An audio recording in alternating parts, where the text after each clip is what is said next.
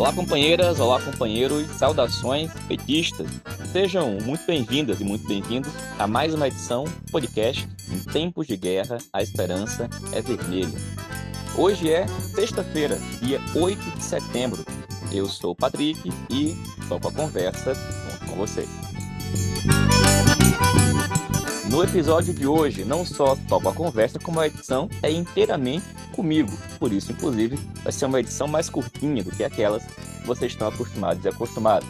Dia de hoje, 8 de setembro, imprensado para muita gente com o feriado de 7 de setembro, essa é, inclusive, uma das pautas do nosso programa.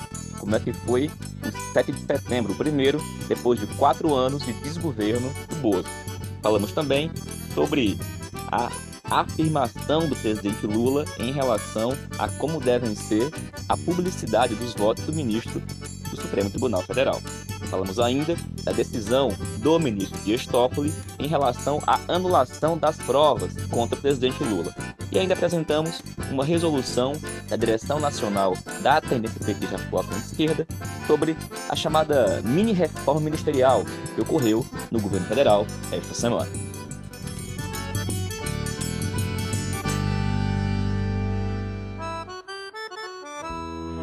Pessoal, começamos a edição de hoje aqui deste imprensado dos dias 7 e 8 de setembro, comentando justamente a data de ontem. O 7 de setembro marca, historicamente, a independência do Brasil. Bom, ao longo dos últimos três anos de edições aqui do podcast, nós sempre comentamos o fato de que essa independência foi sempre uma falsa independência. Afinal de contas, foi uma independência apenas formal para ajudar, inclusive, o processo das elites locais do Brasil de ter mais independência com relação à metrópole, à época Portugal. Uma independência, portanto, que não contribuiu em quase nada para a ampliação da soberania nacional, das liberdades democráticas e para a mudança efetiva do regime político.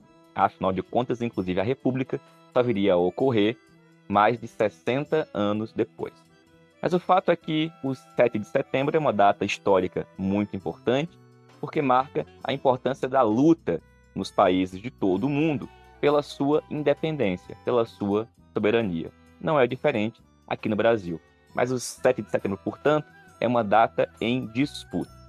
Acontece que, ao longo dos últimos anos, em especial desde o golpe de 2016, essa data passou a ser cada vez mais apropriada por setores da extrema-direita, nacionalistas, ufanistas.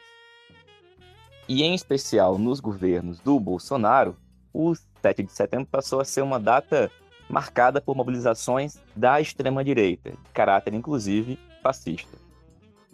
Não é, portanto, de se desprezar o fato de que foi muito importante o caráter dado pelo governo Lula às manifestações deste 7 de setembro, em especial em Brasília. O ato nacional ocorreu com a participação de dezenas de milhares de pessoas. Na grande imprensa, muitos dizem que o ato foi menor do que o esperado, mas o fato é que voltou a ser uma data protocolar, com a participação de autoridades.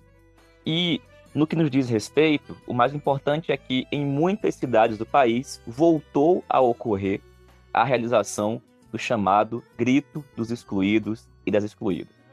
O grito é uma manifestação que acontece há diversas décadas e que é organizado por setores da esquerda e progressistas da Igreja Católica, bem como de movimentos sociais, sindicais e movimentos populares. E é uma mobilização de caráter popular. O grito nos últimos anos veio sendo fragilizado, em especial pelo ambiente de violência proporcionado pela extrema-direita. Nesse ano, em diversas cidades, nós temos informações de que o grito voltou a acontecer, ainda menor do que as últimas edições que ocorreram antes do início dos governos golpistas e bolsonaristas. Mas em alguns lugares, como é o caso, por exemplo, de Campo Grande, Mato Grosso do Sul, o grito foi impedido de ser realizado pela Polícia Militar de Mato Grosso do Sul, inclusive com registros de violência e brutalidade para impedir que o ato acontecesse. Na próxima edição aqui do podcast, a gente vai tentar escutar alguns companheiros e companheiras, como nós fizemos em outros anos, para a gente ter uma dimensão do que, que foi o 7 de setembro, em especial, que foi uma data que foi marcada pela retomada de algum grau de mobilização dos setores populares em torno do grito dos excluídos e das excluídas. E bem, além do 7 de setembro, um outro fato importante que merece registro, que nós já comentamos na edição do programa Antivírus, que essa semana ocorreu na terça-feira, foi uma afirmação por parte do presidente Lula, em um dos seus programas, com relação ao que ele considera que deve ser a publicidade dos votos dos ministros do Supremo Tribunal Federal. O Lula falou o seguinte, abre aspas, Eu, aliás, se eu pudesse dar um conselho, é o seguinte: a sociedade não tem que saber como é que vota um ministro da Suprema Corte. Sabe? Eu acho que o cara tem que votar e ninguém precisa saber. Votou a maioria 5 a 4, 6 a 4, 3 a 2. Não precisa ninguém saber. Foi o Show que votou, foi o Camilo que votou. Aí cada um perde, fica com raiva. Cada um que ganha fica feliz. Fecha aspas. Bom, o presidente Lula fez essa afirmação para um jornalista, que é o Shoa, que estava presente junto com ele, que tinha também a presença do Camilo no momento, por isso que ele cita e usa os dois como exemplo. Mas o fato é que essa opinião do presidente Lula precisa ser deveras comentada e, inclusive, enfrentada. Porque o que o nosso companheiro presidente está defendendo é, em alguma medida, um certo retrocesso. Afinal de contas, é muito importante que as decisões do judiciário tenham cada vez mais publicidade. Esse não é só um princípio jurídico, legal, constitucional, mas é um princípio democrático, é muito, mas muito importante, inclusive para que se tenha algum tipo de controle social mesmo sobre o judiciário, que as decisões possam ser públicas. As pessoas têm que saber como é que os ministros votam, o que, é que eles defendem, esse povo do STF, bem como das grandes né, e das principais cortes do país, mas em especial do STF, possuem muito, mas muito poder, possuem mandatos vitalícios e chegam lá sem ser eleitos por ninguém. Então, é o mínimo que eles tenham nas suas decisões o mais alto grau de publicidade. Óbvio, muitos deles se utilizam da extrema publicidade para fazer populismo penal, populismo judiciário, e para utilizar a grande imprensa para tentar influenciar nas decisões dos outros ministros e para influenciar, inclusive, a própria opinião pública, para fazer a disputa política da sociedade. Bom, esse é um tema que a gente tem que enfrentar diferente. Não dá para deixar esse tema do, de como ocorreu ao longo dos últimos anos a politização do judiciário e como é que isso contribuiu para a judicialização da política. Nesse quesito, ou se fosse sobre isso que o presidente Lula tivesse mencionado, a gente teria a chance de fazer um debate público de uma questão que é séria, de verdade.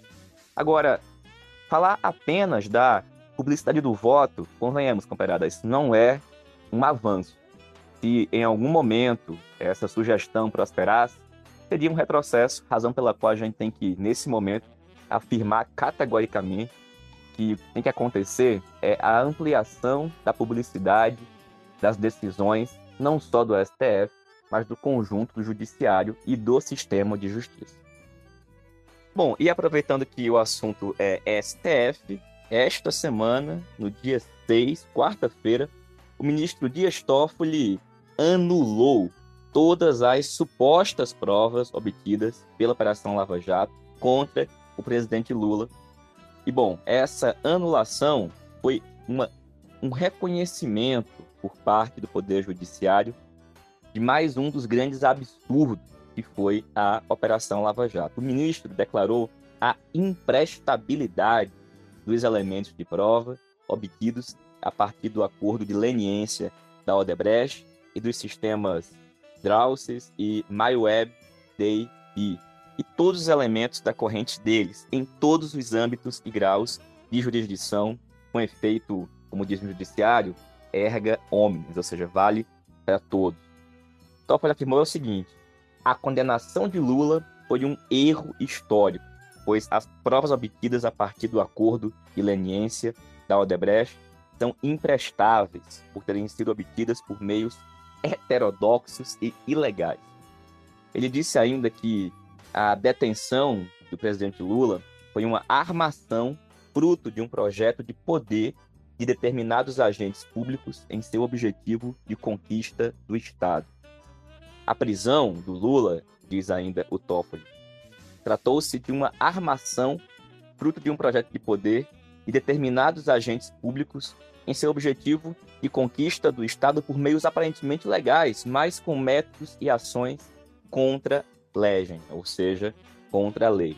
E tal armação foi o verdadeiro ovo da serpente dos ataques à democracia e às instituições que já se pronunciavam em ações e vozes desses agentes contra as instituições e ao próprio STF.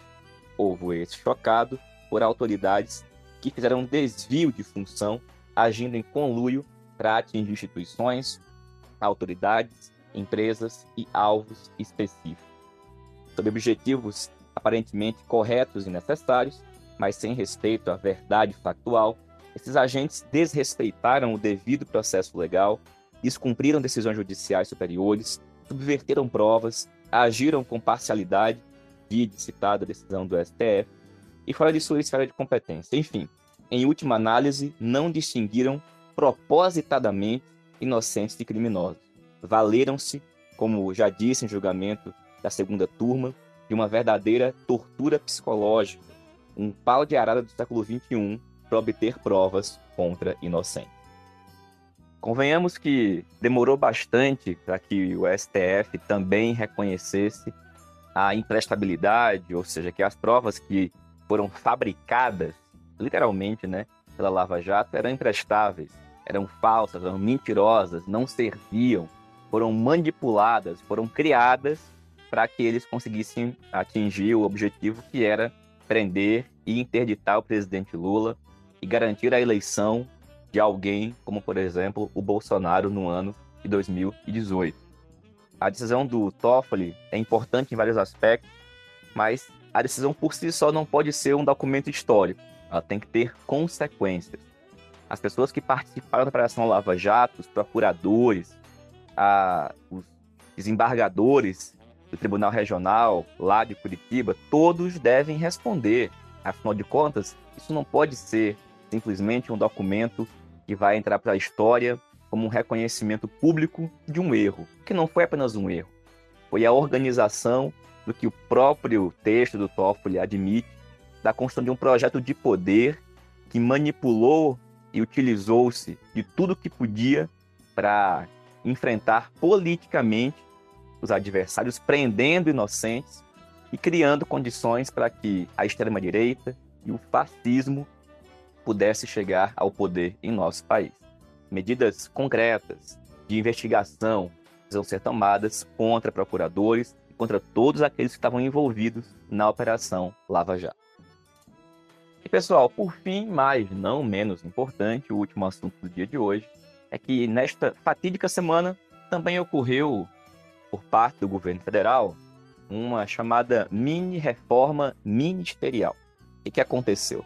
Foi criado um novo ministério da micro e pequena empresa, que passa até agora como ministro o Márcio França, do PSB, que até então era o ministro de Portos e Aeroportos. E, além disso, o que, que aconteceu? Bom, foram incluídos no ministério dois novos partidos e seus respectivos representantes. No lugar do Márcio França, que estava no Porto e Aeroporto, entra agora Silvio Costa Filho, Silvinho, do Partido Republicanos aqui do estado de Pernambuco. E no Ministério dos Esportes, no lugar da ministra Ana Moser, entra o deputado federal pelo Partido Progressistas, o PP do Maranhão, André Fufuca. Bom, Sobre essa mini reforma, a direção nacional da tendência petista articulação de esquerda aprovou a seguinte resolução. Ela diz, abre aspas, a direção nacional da tendência petista articulação de esquerda considera um grave erro a nomeação de André Fufuca, PP, e Silvio Costa Filho, republicanos, como ministros de esporte e de portos e aeroportos, respectivamente o tipo de governabilidade resultante de negociações de cargos e orçamento, com o chamado Centrão e com seu principal líder, Arthur Lira, é do mesmo tipo que fracassou em nosso período anterior de governo. Ademais, a resultante final reduz a presença no governo tanto de mulheres quanto de pessoas comprometidas com o programa eleito nas urnas. Ana Moser, um símbolo do esporte nacional, deu lugar a um eleitor convicto de Bolsonaro. Assim, as forças democráticas perdem espaço no governo, enquanto o Centrão se fortalece, segue como adversário no parlamento e ganha musculatura para enfrentar as forças de esquerda em 2024. Esperamos que no mais curto espaço de tempo se faça uma nova reforma e se corrijam estes e outros graves problemas, entre os quais destacamos a continuidade de José Múcio na defesa e Juscelino Filho nas comunicações. Os desafios enfrentados pelo nosso governo, entre os quais a aspiração da economia primária exportadora e controlada pelo setor financeiro, exigem o ministério à esquerda do atual. Brasília, 7 de setembro de 2023. Saudações petistas, a direção nacional da tenista petista, a articulação de esquerda. Fecha aspas. Bom, pessoal, como diz a nota é, da nossa opinião, muito ruim os termos dessa mini reforma. Sinceramente, ela não contribui para ampliar a governabilidade do presidente Lula, muito antes, pelo contrário. A gente tem um exemplo, se o Silvio Costa Filho votava na gente, tirar ele da Câmara é pior, porque o seu suplente é ninguém mais, ninguém menos do que o bispo Océsio, da igreja, de uma das igrejas neopentecostais que não tem absolutamente nenhum tipo de simpatia ou de vontade de contribuir para o sucesso do governo do presidente Lula, muito antes, pelo contrário. Bom, de tal forma que colocar o André Fufuca nos esportes, colocar o Silvio Costa no governo, além de não ajudar a melhorar as condições de governabilidade, por outro lado, fortalecem nossos adversários, que ali na esquina, daqui a menos de um ano, vão nos enfrentar para tentar derrotar o PT, a esquerda e o governo nas eleições municipais de 2024. Razão pela qual reforço que diz o final da nossa resolução e muito em breve ocorra uma nova reforma para que não só esses dois, mas figuras como José Múcio, Juscelino, entre outros, sejam colocados em seu devido lugar fora desse governo que esse governo dê passos à esquerda, para que aí sim a gente tenha cada vez mais condições de colocar em prática o projeto que foi eleito em 2022. Pessoal, falei que a edição de hoje é curtinha, todo mundo está aí curtindo, alguns eu sei, o imprensado desse feriado. A gente se reencontra na próxima sexta-feira. Bom fim de semana a todos, saudações petistas e até mais.